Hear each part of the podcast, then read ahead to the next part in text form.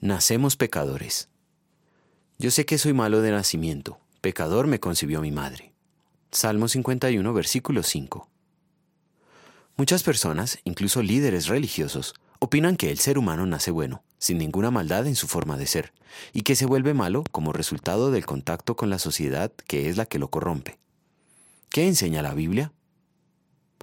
Según la Biblia, Dios creó al ser humano, Adán y Eva, con inocencia original.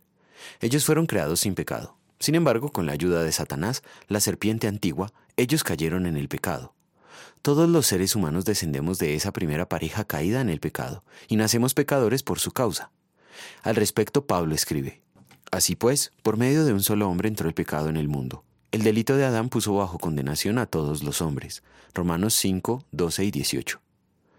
No somos pecadores porque cometemos pecados. Cometemos pecados porque somos pecadores porque hemos heredado de Adán la naturaleza pecadora. A esa naturaleza la Iglesia ha denominado pecado original y también viejo Adán. El viejo Adán nunca puede mejorarse. Por eso, aunque procuremos hacer buenas obras, nunca las haremos perfectas como lo exige Dios. Mateo 5:48.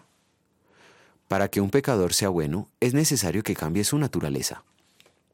Por nuestro pecado original, nacemos merecedores de toda la ira de Dios en el infierno eterno. Pero Cristo vino por la gracia de Dios para salvarnos. Como nuestro sustituto, obedeció perfectamente la voluntad de Dios en lugar nuestro y padeció toda la ira de Dios por nosotros. Así, nuestro pecado fue perdonado.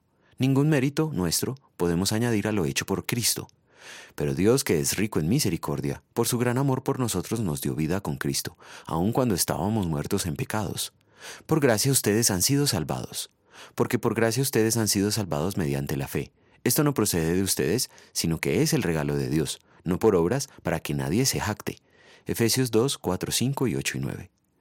Por el poder del Evangelio Dios crea en el pecador una nueva naturaleza, que en gratitud por la redención quiere vivir en arrepentimiento diario.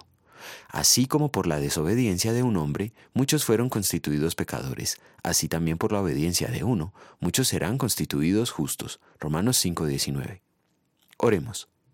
Señor, solo merezco la condenación eterna, pero gracias a tu bondad y misericordia, quisiste enviar a tu Hijo como nuestro sustituto, de tal manera que por sus méritos ahora somos declarados justos.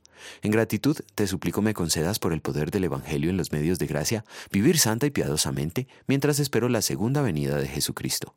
Amén.